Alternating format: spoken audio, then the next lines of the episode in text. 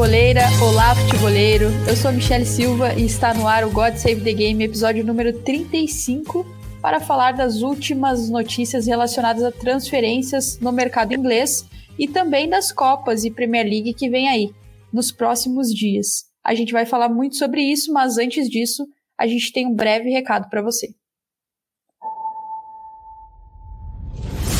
Fala, futeboleiros, tudo bem? Eu espero que vocês estejam gostando do episódio de hoje. Mas antes de seguirmos com esse bate-papo, eu quero fazer um convite para vocês. Se você quiser receber conteúdo exclusivo no site, ter acesso às matérias fechadas, vai lá na aba Club e faça parte do Futuri Club por apenas 12 reais mensais ou até mesmo em planos semestrais com desconto ou até mesmo anuais você ainda vai ter direito a desconto nos cursos do Futre. Então, fique ligado.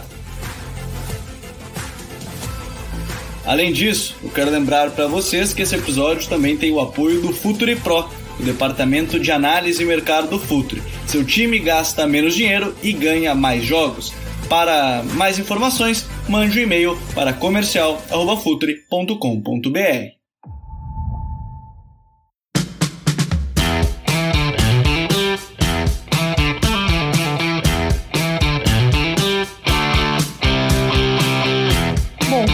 dado, hora de apresentar os nossos jogadores aqui da casa, né? Dois, dois caras que já são titulares aqui no God Save the Game há muito tempo. Primeiro ele que fez falta no último episódio para falar de Jadon Sancho, mas eu prometi aí uh, uns 45 minutos mais ou menos para ele falar sobre isso. E aí, Lucas, tudo bem? e aí, Michele, tudo bem? E aí, Vini, todo mundo que está acompanhando. Pois é, né? Consegui voltar aqui finalmente, tava com bastante coisa entalada para falar sobre Jadon Sancho, um cara que o United está tentando há muito tempo, finalmente conseguiu. Agora tem Varane também, né? então a, o ânimo é duplo. Então esse episódio aí eu acho que vai ser uma hora para eles e daí um pouquinho pro resto, né? Divisão super justa. Mas é isso aí, você já deu spoiler do que a gente vai falar, então você que está ouvindo aí, fique ligado que a gente tem muito assunto hoje. E comigo, aqui para falar sobre tudo isso, Vinícius Dutra. E aí, Vini, tudo certo? Fala Michele, Lucas, olá a todos. Estamos aí novamente para poder falar bastante sobre essa janela né, de transferências, essas contratações dos, dos, times da Premier League. Falar um pouquinho também, esmiuçar um pouquinho também sobre esse sobre o estágio final né, de pré-temporada, que geralmente que certamente culmina né, com a chegada das, das Supercopas, e então vai ser um prazer estar aqui com vocês. O prazer é nosso. E vamos começar aí já com um tema que é super quente, que o, o Lucas até mesmo antecipou agora nesse começo de programa, que é a questão do Rafael Varane no United no último programa. Vini, você falou sobre isso, né? Que esperava essa confirmação para, uh, ah, enfim, o patamar do, do United aí subir, né? Ele, o United subir de nível, e de fato aconteceu. Eu quero saber de ti, a dupla Varane e Maguire dá match no United? Sim, sim, para mim dá bastante match. É, porque eu, como eu falei no, no episódio passado, é, é, são duas contratações que que elevam muito. Acho que só, só a do, do Sancho, ela, para mim, ela já coloca o Manchester United num outro patamar, porque a gente tá falando de um jogador é, que, que é um, certamente um dos três ou quatro mais talentosos dessa geração. Né? Então é um, é um jogador que a gente está falando que é um jogador que é um talento geracional, né? que é o, o Sancho. E a contratação do Varane e me parece ser um complemento, uma afirmação da boa janela que o United fez. Porque é um zagueiro que o Manchester United estava precisando há muito tempo e é um zagueiro que no Real Madrid também marcou época, num período muito vitorioso do clube e tecnicamente falando é um dos zagueiros completos. É bem verdade que desde 2018, né, quando ele chegou no ápice da carreira dele e culminou também com, com um ano de, de título de Copa do Mundo, e naquele ano, até falei também semana, na, no episódio passado, que provavelmente naquele ano ali foi o ano em que o Varane foi o, o melhor zagueiro né, da, do mundo. E depois daquele ano ele realmente vem num, um, oscilando, oscilou bastante e viveu nesse, nesse último período de Real Madrid um final de ciclo. Mas, né, eu acho que era, e, era um, e, era um, e, e renovar esse ciclo, né, buscar um novo, um novo clube para ele era muito necessário porque ele é um zagueiro que ele é muito completo pro altíssimo nível, porque ele é um zagueiro muito bom em saída de bola, ele é um zagueiro que é muito rápido em campo aberto, então ele, ele é um zagueiro que encaixa muito com o que pede a Premier League, que é um, uma liga de estilo de jogo mais rápido e é uma liga de espaços também. E ele é um cara que é importante para corrigir durante esses espaços e é um cara de muita, de muita presença dentro da área também. É um zagueiro completo defensivamente e ofensivamente. Então acho que é, um, é uma contratação que, claro, né, confirmando o retorno dos bons momentos dele, o United já vai subir, vai subir muito de patamar e aí é, é, o que eu falava também no episódio passado. É, o, o, Manchester United ele está completo no sentido de buscar é, competir semanalmente com o Manchester City, que é muito difícil. O ritmo de pontuação do Manchester City sempre é muito alto mas adquirindo o nível de qualidade individual que o United tem, certamente ele se, ele se mostra um dos candidatos ao, ao título na, na, nessa próxima temporada. Muito bom. Agora eu quero saber de ti, Filos. É mesmo candidato, na tua opinião, o United a título?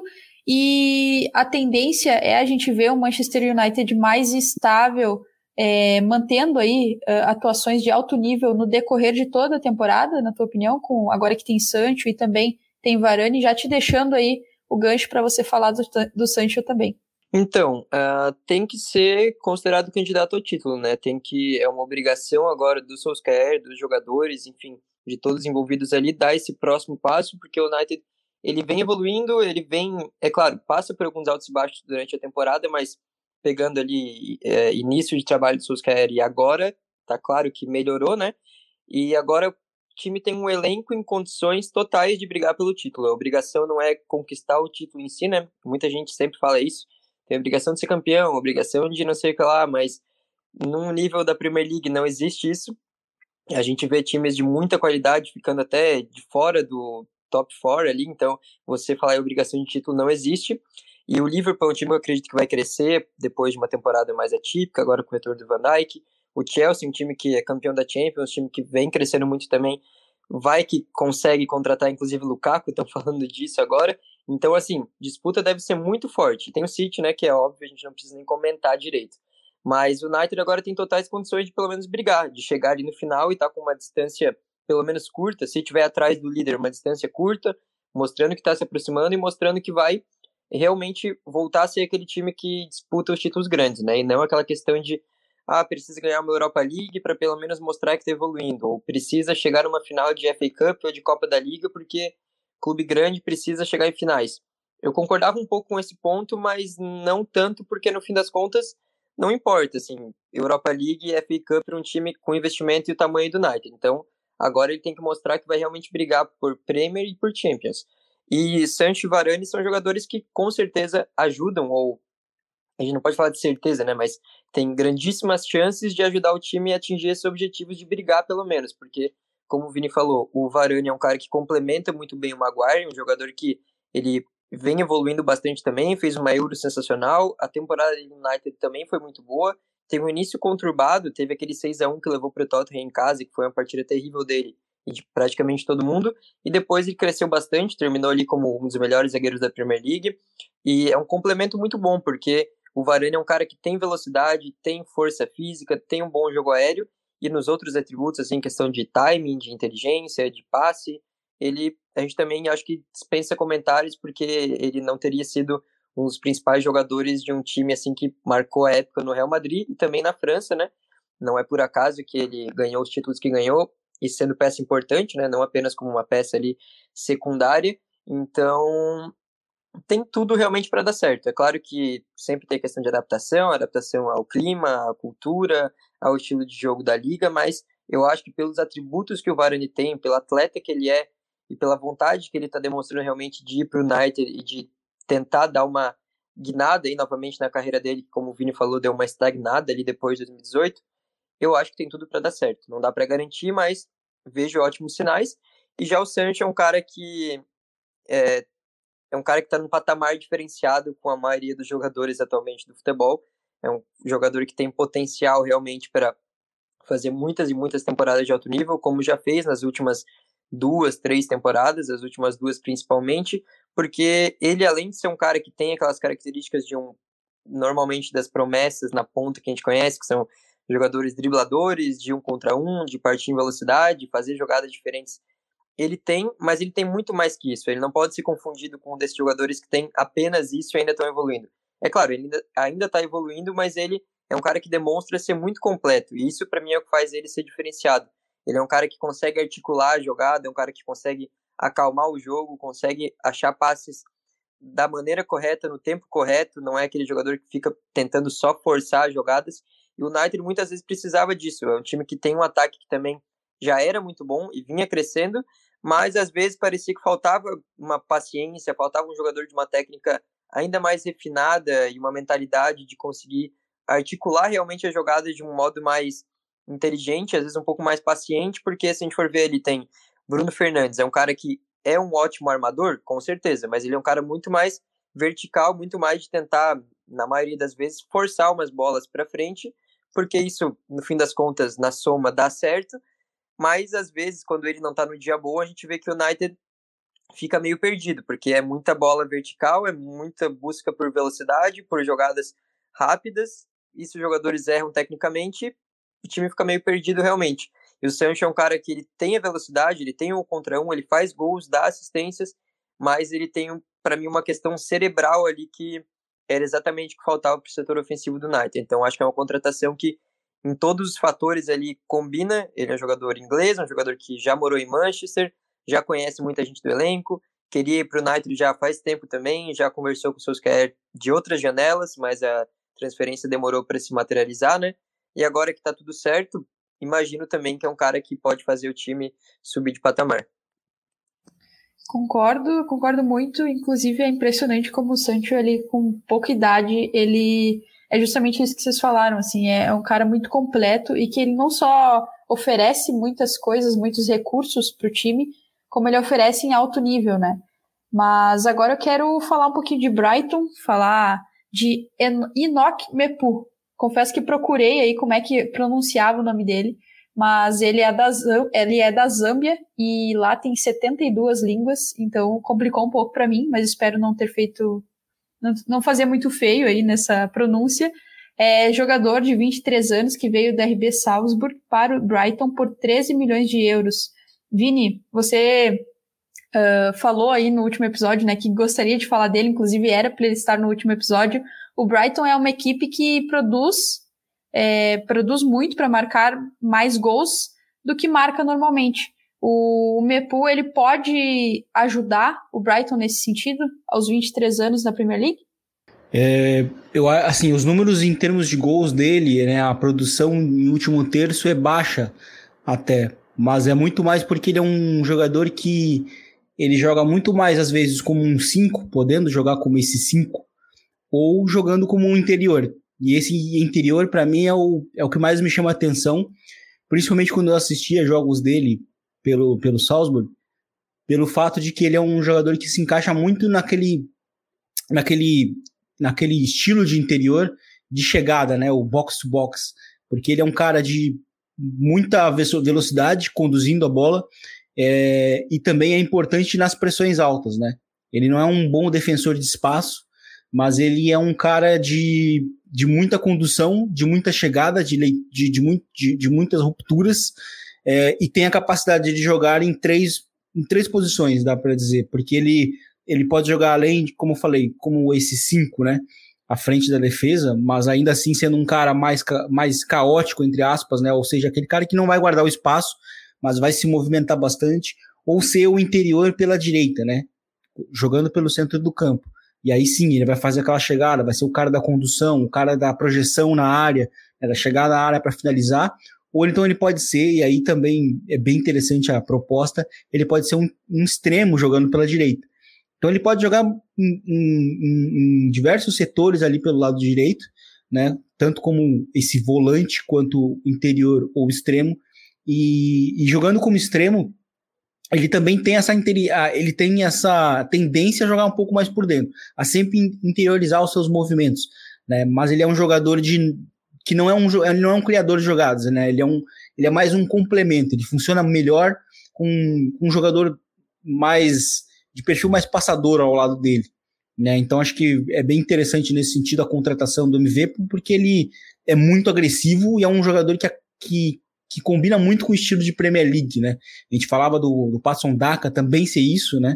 Uh, sendo contratado pelo Leicester. É, e o MV, pô, ele é, ele é isso também, só que numa outra dimensão, numa outra posição, e é uma contratação que me chama bastante, bastante atenção, e até me parecia ser até esperada pelas características do jogo dele. E Vini, uh, só pra gente finalizar sobre ele, ele pode jogar junto com o Bissumar, então? Sim, sim, ele pode.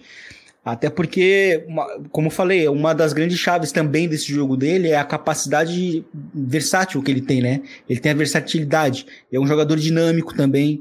Então, ele é um jogador que encaixa melhor jogando no centro do campo com passadores, né? Ou também pode jogar como, como esse extremo, né? Jogando pelo, pela, pela direita, é, né? E, e ele é bem importante nesse sentido, jogando ao pé natural. E então acho que é um, é um jogador de mais simples nos, nas execuções no último terço do campo. Talvez por isso ele não tenha números tão expressivos, mas ainda assim é, é um jogador de muita presença dentro do campo. Ele é um jogador muito constante, vai aparecer constantemente nos momentos ofensivos. Isso eu acho que é bem importante para a equipe do Brighton. E agora eu quero falar de, de um jogador que até o nosso amigo Caio Vinícius, que costuma participar aqui, o Caio do Arsenal em Foco, ele falou no último God Save the Game, você que ouviu deve lembrar, que ele tinha expectativa da confirmação de Ben White no Arsenal. E ele não só confirmou, como também já estreou pelo Arsenal. Filos, teve muita gente que comparou a contratação do, do Ben White com a do Maguire pelos valores e tudo mais. Será que o Ben White vai ser para o Arsenal uma contratação tão boa quanto o Maguire foi para o United? Então, eu acho que é uma questão complicada, porque eu vejo no Ben White mais potencial do que uh, um produto final, digamos assim, como já era o Maguire. Eu acho que pode ser, pode vir a se tornar um jogador muito importante para o Arsenal. Ele tem características uh, interessantes, é para mim um diamante a ser lapidado. O Arteta acho que vai ter que fazer um trabalho bom com ele, o staff no geral também, para ele evoluir alguns pontos e ganhar também experiência, ganhar casca, digamos assim, né? Aquele clichê do futebol, mas se tornar um zagueiro, eu acho que ainda mais sólido, porque vejo nele assim um estágio abaixo do que o Maguire estava quando foi para o United. É, se a gente for analisar o Maguire, ele já vinha sendo, ele era considerado um dos melhores zagueiros da Premier League por uns dois, três anos, quando saiu do Leicester e foi para o United, e o Ben White ele não está ainda nesse patamar. Eu acho que ele está no patamar de bons zagueiros da Premier League que podem dar esse salto nas próximas temporadas, talvez nessa, por que não, né? Mas eu acho que talvez um pouco mais para frente mas não vejo ele naquele patamar de chegar numa zaga e resolver um problema ou de melhorar assim exponencialmente a situação. Acho que vai ser um upgrade, vai ser ele melhor que o Davi Luiz, por exemplo, vai ser um bom zagueiro para o Arsenal, vai ser um jogador que vai entregar o desempenho legal, mas eu ainda quero ver mais e ver como ele se porta ali num clube com maior pressão, um clube que inclusive tem um histórico com zagueiros que não é dos melhores aí nas últimas temporadas, né? Teve um acerto ou outro, mas no geral a gente sabe que a defesa do Arsenal vinha comprometendo muito. Então acho que tem todos esses fatores envolvidos para o jogador chegar e ter uma questão psicológica também, né? De ele estar tá preparado para lidar com todo esse contexto que envolve você ser zagueiro do Arsenal e também agora ter uma cifra atrelada a ele que é bem alta, né? Os 50 milhões é claro que fazem sentido se a gente analisar que é jogador inglês, é jogador que cumpre ali a cota dos jogadores dos home ground, né, como eles chamam na Inglaterra. É um jogador novo, então se ele render, ele pode render muito futebol por muita, muito tempo para o Arsenal ou muito dinheiro também mais para frente. Então, assim, tem sentido o negócio, o valor, né? Mas ao mesmo tempo, ele não é um jogador que tá nesse patamar de chegar e o torcedor esperar que ele vai resolver todos os problemas. Então eu fico meio que num meio termo assim com esse negócio. Quero esperar realmente ver mais assim de jogos competitivos dele num clube como o Arsenal, porque o salto é grande, né? Você sair do Brighton e ir pro Arsenal, um salto de expectativa e como eu falei, agora se ele era um jogador assim promissor, ele vai ter que mostrar que ele além de ser promissor consegue entregar desempenho mais consistente, digamos assim. Sim, e eu, eu acredito muito nisso, assim, de tu criar esse cenário que você falou aí, que talvez o Arsenal não tenha, talvez esteja desenvolvendo um cenário positivo para que seja desenvolvido esse jovem, né, querendo ou não, é, ainda ele é bem jovem, só 23 anos, e, e, enfim, conseguir desenvolver esse talento, né? Porque parte do retorno desse investimento, seja ele no futebol ou financeiro, mais adiante se for vender, ele vem com esse, com esse desenvolvimento que você citou.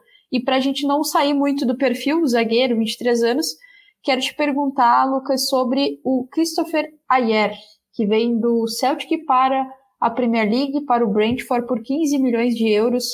Como que o norueguês ele pode ajudar aí a equipe de Thomas Frank na primeira divisão, Lucas? Então, ele é um jogador que eu até estava falando com vocês aqui antes em off, né, antes de começar a gravação, que eu prestava bastante atenção lá no início da carreira. Confesso que era uma época que eu era, não que não seja agora, mas era meio que meu início ali de, é, de viciado em análise tática e um, ir a fundo realmente em jogadores mais é, desconhecidos, digamos assim, ele era um cara que chamava muita atenção porque ele desempenhava um papel interessante. Ele era um zagueiro, ele é zagueiro, inclusive ele chega no Brentford como um zagueiro, como você falou, né? Um zagueiro de 23 anos, mas ele também jogava muitas vezes de meio campo, um jogador assim que era uma espécie de líbero, fazia saída de bola, avançava com a bola também, tinha certa liberdade. Jogava lá no campeonato norueguês, né, no Start da Noruega, depois foi para o Celtic, se destacou lá, foi um time legal para ele conseguir se habituar também ali ao cenário que, é claro, a Premier League é mil vezes superior ao campeonato escocês, mas tem algumas semelhanças culturais, digamos assim, né, entre os países. Então acho que é uma foi uma ponte interessante para ele chegar na Premier League e é um time interessante também, porque como eu falei, ele é um zagueiro que joga também de meio campo, já jogou no início da carreira bastante, e ele tem muita qualidade no passe, era o ponto principal dele, na verdade, não era a questão defensiva com ele, então a gente tem que ver, claro, como ele evoluiu nesse sentido, mas se destacava muito pela qualidade na construção do jogo. Não eram nem aqueles passes muito incisivos, digamos assim, mas conduzindo mesmo e acertando a maioria dos passes. Ele era um cara que chamava atenção, um jogador elegante, digamos assim, apesar de ele ter uh, uma altura, se eu não me engano, 1,96m, um cara bem alto, então, mas ele era um jogador que mostrava muita qualidade técnica. E o Brentford é um time que gosta de jogar com os zagueiros que têm qualidade técnica, gosta de jogar com, com a posse de bola. Foi um dos times que mais teve posse de bola na Championship no ano passado, né, na campanha de acesso. Então, acho que tem ali uma, uh, um sentido na contratação, né, um encaixe que é sempre muito importante. Não é só seu jogador ser bom, tem que encaixar com a filosofia do time. Tem isso, eu acho que o nível é o certo para ele se ele chegasse num time já com aspirações um pouco maior do que a do Brentford, que vai ser, claro, ficar na Premier League, talvez ele ainda não esteja pronto. A gente não pode cravar, né? Mas acredito que não seria já um jogador para chegar num time superior. Eu acho que o Brentford é um time legal para ele realmente ter um, dar o cartão de visitas ali para a Premier League, se acostumar também num cenário que é mais pressão no sentido de ser a Premier League, né? Tem mais holofotes, mas ao mesmo tempo é um time que não vai ter uma cobrança muito absurda. Eu acho que pode ser uma contratação bem interessante do Brentford, que uh, se destacou também, inclusive, por bola parada aí por muitos anos, um time que faz um uh, trabalho bem específico no sentido da bola parada, e o, o Ayer é um cara que tem, como eu falei, 1,96m, faz muitos gols, inclusive, muitos não, mas faz gols uh, desde o início da carreira, e acho que ele pode contribuir nesse sentido também. Eu acho que pode ser uma contratação bem positiva do Brentford. Aguardamos para conferir, então, né? O Ayer, de fato, uh, Lucas, você quase acertou aqui pelo que eu pude pesquisar, que ele tem 1,98. Então ele Olha ainda só, mais um pouquinho mais alto, mas fica aí na fica aí na prateleira dos super altos. uh, agora, Vini, eu quero falar contigo, cara. Brian Gil, ponta esquerda, 20 anos, chega no Tottenham por 25 milhões de euros vindo do Sevilha. Você que acompanhou esse jogador aí há um, há um tempo, já já acompanha a carreira dele, o uh, que, que dá para falar aí sobre esse encaixe do Brian Gil no Tottenham do Nuno Espírito Santo? Ele começou muito bem a temporada passada jogando emprestado pelo, pelo Eibar, né?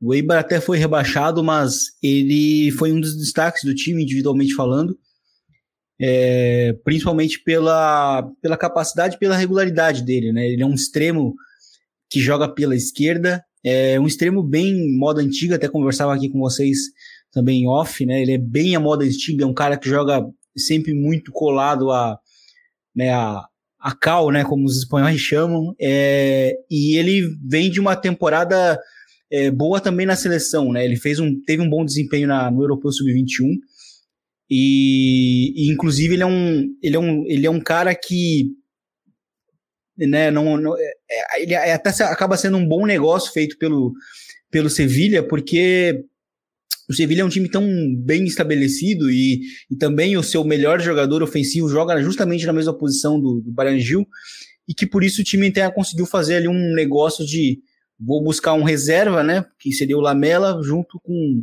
incluindo ali o, uma, na venda né, o, o Brian Gil. Então acho que, que é um jogador que muito importante para times diretos, né, para times mais reativos, que é o caso dos que são que é realmente o caso dos times do que são realmente os casos do time do do Nuno Espírito Santo, todos muito marcados por transições, até mesmo o próprio Valência dele lá atrás, antes do, do Wolverhampton, né? E, então acho que é um jogador que pode ser realmente bem interessante nesse sentido, assim, para dar essa, essa largura no campo, para ser uma ameaça vindo pelos lados, cruzando muito a bola. Ele é um, ele é um extremo de que, que, que costuma lançar, assim, costuma dar cruzamentos muito perigosos, muito difíceis de, de do zagueiro, né, uh, conseguir afastar sem cometer uma falha, como por exemplo um gol contra, porque ele coloca muita, muito efeito, muita tensão, né, na bola, e aí acaba sendo também um, uma maneira, é, acaba sendo uma dificuldade um pouco maior para o defensor na hora de na hora de tirar. É um jogador que me parece realmente ser bem interessante, muito talentoso e vamos ver qual o, o tipo, o tipo de impacto que ele pode ter na, na, na Premier League. É, o, me chamou a atenção que tu falou tensos, né? Me lembrou os cruzamentos tensos do FM. é, sim. E é curioso, Mas... só para finalizar, que ele é um, ele é um extremo né, puro, né? Que é, que é bem raro do, da, da Espanha eh, formar esse tipo de jogador, né? Se a gente olha, talvez eu acho que só o, o Jesus Navas, né? Quando, quando jogava como extremo, chega mais próximo disso, né? Mas o, o Brian Gil, ele é muito, ele é muito extremo é puro dos anos 80, assim, o cara que realmente só jogava aberto e buscava mais cruzar. Ele é bastante mais simples, assim, nas, nas suas execuções, mas dentro de tudo que ele pro, se propõe a fazer, a, dentro disso aí tudo tem muito talento. Então acho que é um jogador bem interessante a gente poder acompanhar. Interessante mesmo e me desperta a curiosidade de saber como é que ele vai funcionar aí com, de repente, o som ali junto também do outro lado, enfim é, ver como é que vai funcionar aí. E falando, agora justamente falando também do Tottenham, né? Só para a gente encerrar a parte sobre transferências e tudo mais, é, a gente espera aí os próximos capítulos de algumas situações, entre elas a situação do Harry Kane no Tottenham, né? Considerando aí que ele não tem comparecido nos treinos, se o Tottenham vai acabar cedendo de alguma forma. Outra situação que a gente também está acompanhando é as negociações envolvendo o Chelsea e o Lukaku, o retorno aí do belga ao clube, tem a Inter, né, para ser considerada aí nesse, nessa negociação. E também a gente acompanha a situação do Grealish para ver se ele vai ficar na Aston Villa ou se ele vai para o Manchester City, enfim, entre outras uh, situações aí que estão ocorrendo até que a janela ela, ela feche de vez. É, e agora que a gente já nos edificou aí sobre as especulações e também já falando das últimas transferências, é hora de a gente comentar aí os grandes jogos que vem por aí. É, primeiro, a Supercopa Inglesa, decidida entre o campeão da Premier League e o campeão da Copa da Inglaterra, no caso, Manchester City contra o Leicester.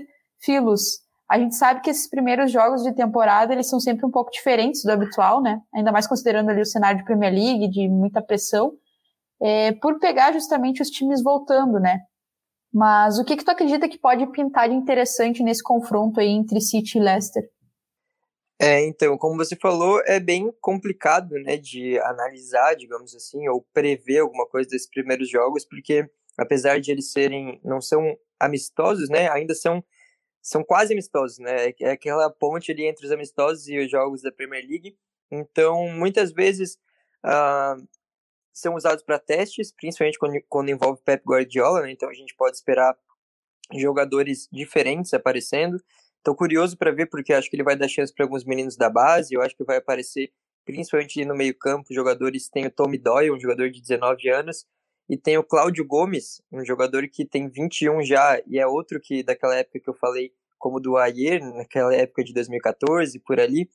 Ele era uma outra promessa, assim, desse estilo de jogador meio campo armador, jogava também de zagueiro de vez em quando, com muita qualidade técnica, e tô curioso para ver, talvez ele jogue, acredito que possa ser até titular, porque além de esses jogos muitas vezes serem utilizados para testes ou para ainda pegar ritmo, a gente vem de uma temporada que já foi muito desgastante e de uma pré-temporada que não foi das melhores para os treinadores, né? Porque muitos jogadores estiveram em Euro, em Copa América. Então, agora que muitos dos principais jogadores estão voltando para esses grandes times da Premier League. Então, realmente não dá para esperar alguma coisa muito qualificada em termos coletivos ou de ritmo de jogo também. Dá para esperar e acho que realmente coisas pontuais para a gente observar. E para mim fica a questão dos jogadores jovens. Tem no ataque do City também jogadores que já jogaram a temporada passada e devem ter chance, que é o Liam Delap, um jogador que eu é, gosto de ficar bastante de olho nele, acho que pode ter um potencial grande ali. Se não me engano, tem 18 anos, atacante. O Cole, Cole Palmer também tem 19 e é outro jogador que acho que vai ter chance no ataque e vou realmente ficar de olho nessas partidas, nesses jogadores jovens e possíveis testes que os treinadores fazem, porque não dá para fazer uma análise muito muito grande, né, nesse período da, da temporada.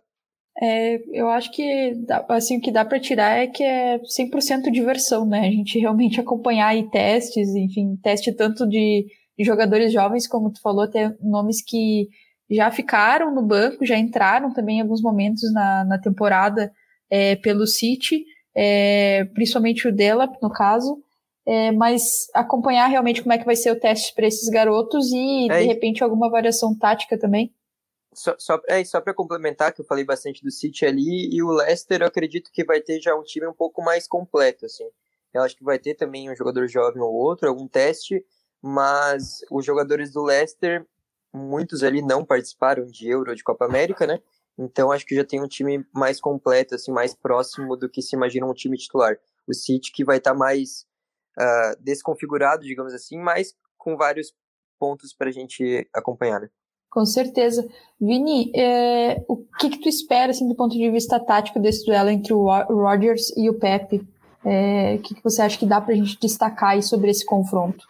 Bom, é, uma coisa que marca também os times do Guardiola é que é um time que é, tem uma certa facilidade de encontrar o seu ritmo, né? O, o, o City é um time que ele ao contrário de outros, ele não demora muito a pegar no tranco, apesar mesmo com o time desconfigurado, né? Como o próprio Lucas acabou citando, é muito provável que o time utilize muitos jovens, e esse período também é bem interessante para gente, a gente observar né, o surgimento de algum deles, Vale lembrar que o próprio Phil Foden é um cara que surge nesse, é, nesse, nesse período né, de, de, de pré-temporada, de, de, de Supercopas, né, agradando bastante, né, enfim, ganhando minutos.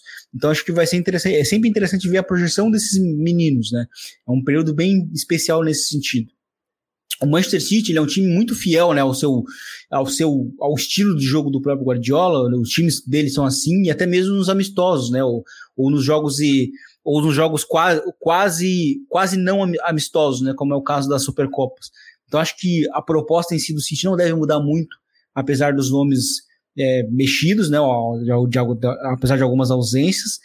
E eu acho que a gente vai ver novamente uma tentativa de do City impor o seu, seu, o seu estilo de jogo, de dominar a posse, de dominar territorialmente, enquanto que a gente vai ver um Leicester talvez buscando é, é, buscando um, uma, uma, uma atitude um pouco mais reativa, mais agressiva, mais próxima talvez da que a gente viu na, na final da, da FA Cup, né, justamente pelos reforços também, né, fica a expectativa se a gente vai ver o, o Patson Daka em campo, que pode, pode ser realmente interessante, né? Porque é um jogador que também encaixa nesses, nesses, nesses sistemas é, mais diretos, né? Mais, mais voltados para um estilo mais de, reação, mais de reação mesmo, né? De contra-ataques, de contra-golpes.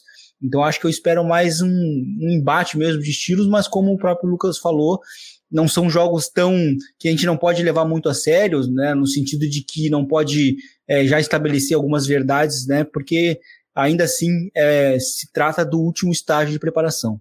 Sim, é, e tem muita coisa pela frente, né, para as duas equipes ainda.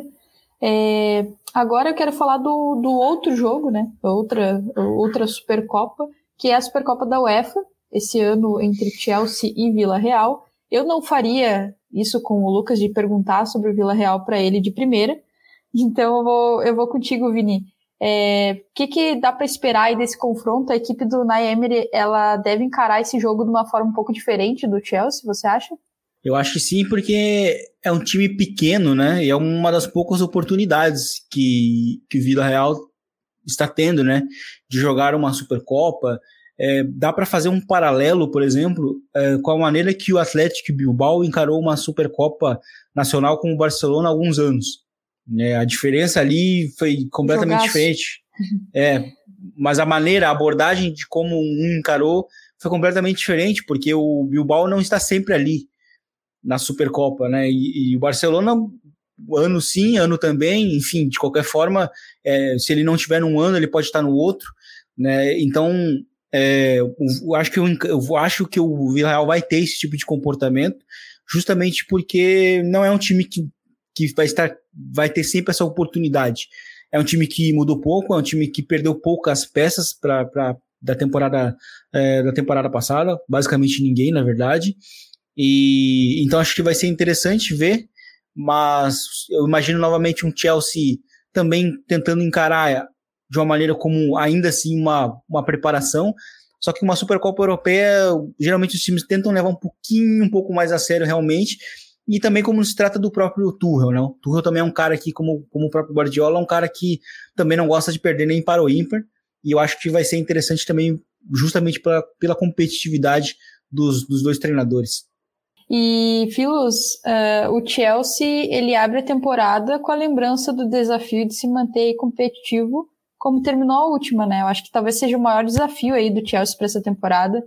Claro que vai ter reforço, vai ter, vão ter reforços chegando, vai ter muita coisa aí para acontecer até que os times embalem, né? Incluindo justamente o Chelsea. Mas o que que tu espera aí dos Blues para esse jogo? Pois é, o Chelsea é, ele tem uma história um pouco diferente da maioria dos clubes, né, quando contratam treinadores, porque geralmente a gente fala naquela coisa de começar evoluindo aos poucos, ganhar um título menor aqui, depois uma Premier League, talvez uma Champions League. O Chelsea ele já em quatro meses de trabalho do Tuchel ali, ele já estava com o principal título do mundo, talvez atualmente, né, em termos de qualidade ali, né, de torneio de clubes. Então, ele meio que já chegou no topo muito rápido, mas é claro que em termos de consistência mesmo, ele vai querer fazer uma campanha ainda superior na Premier League, porque com o Tuchel foi uma campanha excelente, mas o começo ali com o Lampard não foi animador, então agora a expectativa é que mantenha uma consistência do início ao fim e brigue por título também. Ainda mais que a gente está falando de um time que já é muito bom e está cogitando, inclusive está fazendo proposta por Lukaku, então imagina esse Chelsea com um jogador como o Lukaku, né, um retorno ali, mas enfim, isso é tema mais para frente também, mas falando desse jogo em si, uh, compartilho do que o Vini falou ali também, acho que o Villarreal é um time que vai levar um pouco mais a sério, porque de fato é mais importante para eles ter mais uma taça dessas ali, uh, mais uma taça, né, importante para a sala de troféus deles, já para o Chelsea não vai fazer uma diferença exatamente ganhar ou não ganhar, mas é claro que vai jogar para vencer, vai jogar inclusive com um time que é bem qualificado.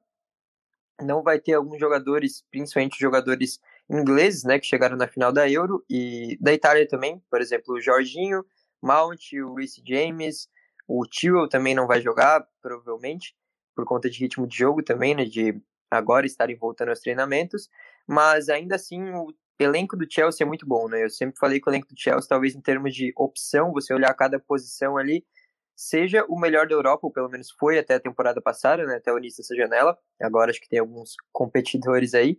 Mas então o Chelsea vai com o time forte, independente de ter desfalque, independente de ritmo de jogo. E não tem como não considerar favorito, acho, pela qualidade. Mas o Villarreal é um time que provavelmente vai ter um, um gás a mais ali para fazer essa partida. Sentido psicológico também muitas vezes pesa em finais e acho que a gente pode ter equilíbrio talvez até uma surpresa que seria o título dos espanhóis. Olha aí, já pensou? Já foi uma surpresa a, a Europa League, né? Seria uma grande história. E para você que está ouvindo não perder nenhuma data, nenhum horário, a Supercopa da UEFA acontece na quarta-feira, dia 11 de agosto, às 4 horas da tarde.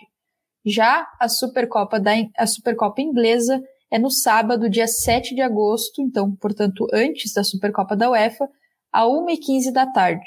E agora que a gente já falou das Supercopas, vale lembrar também que a Premier League também está voltando, né? Começa com o Arsenal abrindo os trabalhos numa sexta-feira 13 contra o Brentford. Enfim, falem sobre aí nas redes sociais. É, mas antes disso, né, antes de me despedir aqui do nosso time, do Lucas, do Vini, eu quero propor um desafio aí para a gente lembrar lá no final da temporada desse episódio, é, correndo o risco de errar muito por tudo que a gente já falou aqui, de realmente os times eles podem ter muitas mudanças, pode ter muita irregularidade durante a temporada, muita coisa pode acontecer. Mas vamos fazer uma brincadeira. Vini, vamos fazer o caminho inverso. Me diz aí, quais os times que você acha que devem brigar por título na Premier League e jogadores que você acha que vão se destacar? Se quiser citar algum underdog, também pode. Tá bem. É, fico com apenas três, na verdade, times que vão disputar título. É, Manchester City. É complicado, na verdade, né? Porque se a gente para pra pensar, essa temporada tem tudo para ser muito. É, muito mais competitiva dos últimos anos, porque a gente está falando do Chelsea, atual campeão europeu. É, aí tem o City buscando né, um, uma temporada para, né, já com a experiência de ter, de ter já, já, já, já ter participado de uma final de Champions, e a gente até no episódio chegou a falar sobre isso, é bem importante. Dificilmente um, um time chega pela primeira vez no final de Champions vence. Mas, enfim, é, a maneira, com essa experiência já, já carregada, né? Como que o, o Manchester City vai lidar com isso para para manter né, o seu, a sua a dinastia do Pepe né, na, na, Premier League. Acho que é um time que automaticamente se torna um, um dos favoritos, o atual campeão. O Liverpool buscando uma temporada de respostas, a gente chegou a falar, inclusive, da, da, da, da contratação do, do, do Ibrahima é, Konate justamente para sanar um grande problema na temporada passada, que, é, que foram os desfalques defensivos e a, e a, e a defesa em si, né? É, na ausência do, do próprio Van Dijk, Van Dijk também vai voltar. Então vamos ver como é que o Liverpool vai também responder a uma temporada em que teoricamente vai estar mais saudável e o Manchester United, né, o terceiro time ali em, em termos de, né, não, não na ordem, mas o, o, mais um time que se candidatando a, ti, a título com as contratações que fez. É, e obviamente a gente, tem, a gente tem que falar, botar o Chelsea também, porque dessa vez a gente vai falar do, do Thomas Tuchel desde o início da temporada, né? E também é um grande desafio para ele, porque é, ele mesmo estabeleceu um patamar muito alto, né? Ele chegou em janeiro e, e, e, em pouco tempo ele transformou aquele Chelsea num time campeão, campeão europeu. Então agora transformar esse desafio, né, de, ser tão, também um time regular, mas por durante oito ou oito meses e meio, nove meses, é muito complicado. Então acho que são quatro times, na verdade, que eu vou citar aqui. Acho que esses quatro são os principais ao título e é uma, uma escolha também óbvia. Né? Mas em termos de nomes, para a gente ficar de olho, eu acho que eu vou citar jogadores que a gente não falou, é, que foram contratações que chegaram e que eu acho que podem ser interessantes. Né? Eu acho que uma, uma contratação que, que me desperta bastante expectativa no Norwich é a chegada do Milot Rashica, né? Jogador que jogou no Werder Bremen nos últimos anos, muito talentoso, quase foi pro, pro, pro Leipzig, né? Na temporada passada, não foi, mas é um jogador que tem muito talento, mas também sempre jogou é, em situações muito complicadas no, no Bremen, né? E eu acho que ele encontrar um, um ambiente mais estável, se ele encontrar um ambiente mais estável no Norte, eu acho que tem tudo para ser um, uma das grandes contratações né, nessa temporada. E também tem o Júnior, o Júnior Firpo no, no, Leeds, que eu acho que é um jogador que tem bastante a ver com o estilo do, do Leeds e é um lateral de muito talento. Ah, o, seu, o, seu, o seu período ali de bets, principalmente, foi quando a gente conseguiu ver de uma maneira mais, mais, mais, mais clara, né? É, e ele é um jogador que tem muito a ver com, com, com o bielcismo no sentido da dinâmica ofensiva. Acho que é um lateral esquerdo que a gente precisa ficar de olho com, com esses dois nomes. Acho que tem, tem mais, né? Se a gente for, for esmiuçar aqui, mas eu vou ficar só, só nesse para não, não falar demais. Tem o Billy Gilmore também, ainda no Norte, que é um jogador que, que a gente já viu já num, um pouquinho no Tottenham, também vimos na, na Euro, num dos jogos ali, principalmente contra a Inglaterra, né? Todo o talento dele, mas eu fico com esses, com esses três jogadores e com esses quatro times para serem os postulantes ao título. E a próxima vez eu vou colocar limite de, de citações. Valeu, Vini. Obrigado mesmo. Boas as tuas indicações de jogadores para observar. Inclusive, o Gilmore estava na minha lista. Obrigado pela participação. Obrigado, Michele. Filos, quem você acha que briga por título e quem você acha que vai se destacar aí nessa temporada? Se quiser seguir o caminho do Vini citar também jogadores que não são muito badalados, mas que devem se destacar, fica à vontade. Então, eu acho que a questão do título é difícil fugir do que ele falou. Eu vou repetir, para mim, é, esses quatro têm que ser colocados ali num patamar bem próximo. Não me surpreenderia o título de qualquer um desses. Se fosse um dos outros, aí me surpreenderia, mas esses, para mim, eles têm chances até parecidas de título. É claro que depende muito de como as contratações vão se adaptar, questão física também. Muitas vezes lesões sérias uh, acabam com a temporada de clubes, clubes, como a gente viu no Liverpool, né, com o Van Dijk na temporada passada. Enfim, questões para observar, mas eu acho que não vai, não tem como sair desses quatro e não tem como deixar um de fora de uma lista de favoritos. Então, título para mim é esses: City, United, Liverpool, Chelsea. Jogadores que vão se destacar, eu destacaria três. É, vou falar do Sancho um pouco por clubismo, mas muito também porque ele é um cara diferenciado. Acho que todos concordam com o jogador que ele tem tem a cara de quem vai vai colocar fogo na Premier League, um cara que vai realmente brilhar e eu acho que ele tem tudo para se tornar um dos melhores jogadores do campeonato é, sem precisar de muita adaptação. Então destacaria ele. O Foden, eu acho que é um cara que vai continuar ali se estabelecendo, né, se consolidando como um dos melhores, não só da Premier League, como do mundo também. É um cara que está crescendo muito. Temporada passada dele, para mim, inclusive, foi melhor que a do De Bruyne em termos de consistência e qualidade na soma. Então eu acho que ele vai continuar crescendo e vai assumir cada vez mais protagonismo no City como fez inclusive na final da Champions League, né? É, ficaria muito de olho nele. E o Havertz, outro jogador que participou da final de Champions, esse fazendo gol e sendo campeão, campeão, cresceu muito com a chegada do Tuchel, eu acho que é outro que vai continuar em ascensão e eu ficaria de olho nesses três. Uh, times ou jogadores ali que podem ser considerados underdogs, tem um time que, para mim, não que vai fazer uma bela campanha ou algo muito uh, sensacional, mas talvez a expectativa com eles agora seja bem baixa, que é o Crystal Palace, porque saiu o Roy Hodgson, tá rolando uma reformulação bem grande no elenco, que já era visível o que ia acontecer há tempos, a situação contratual de muita gente ali era bem complicada, mas eu acho que eles podem fazer uma campanha melhor do que se espera. Estou gostando das contratações. Tem o Vieira ali, que é um treinador que uh, não passou muita confiança em alguns trabalhos, em outros momentos ele já foi passou sinais mais promissores, mas eu quero ver como ele se adapta a essa realidade da Premier League. Enfim, é, não estou dizendo que é um time que vai fazer uma bela campanha, mas sim que eu acho que pode ser superior ao que se espera. Então eu ficaria de olho neles e também no Brentford. Brentford é um time que, como eu falei, tem um projeto bem interessante. O trabalho deles é, é de muito estudo, é de muita análise para conseguir superar ali times que eram mais cotados para subir para a Premier League nas últimas temporadas. Eles foram chegando, foram chegando e conseguiram agora. Então eu ficaria de olho neles. E no geral, assim, acho que eu destacaria esses times mesmo. Jogadores, acho que tem muito, fica difícil escolher um ou outro. Então eu, eu ficaria com esses times mesmo. Fechou. Muito obrigado, Lucas, pela, pelas tuas contribuições aí e até a próxima. Valeu, valeu, Michele, valeu, Vini, obrigado aí a todo mundo que ouviu também e até a próxima. Tamo junto. Tamo junto. E eu vou ficar no mesmo que vocês falaram também. Acho que Chelsea, City, United e Liverpool brigam ali na, pelo título. E para fugir um pouco dos nomes que vocês citaram, é, porque eu, todos muito, muito bons nomes, assim, eu vou citar um e já acompanho também o time, que é um time que eu tenho curiosidade de ver, junto com o Leeds aí também. É sempre bom, né, observar o Leeds. E que é o Emiliano Buendia, que foi pro Aston Villa que é um cara que eu já acho que ele, ele tava ali para dar esse passo a mais na carreira, digamos assim, há um tempinho. Ele tem 24 anos, relativamente jovem ainda, né? Mas é um cara que já vinha se destacando, um cara que tinha vinha se destacando aí no Norte já até quando o Norte estava na primeira divisão ali também an antes dessa vez. E acho que ele vai ser bem interessante nesse time do Aston Villa. Acho que tem tudo para dar dar uma dar um match legal aí, né, pra gente encerrar o episódio como mais ou menos como a gente começou. E o episódio do God Save the Game fica por aqui. Esse episódio é um pouquinho mais longo, porque a gente reuniu bastante pauta aí.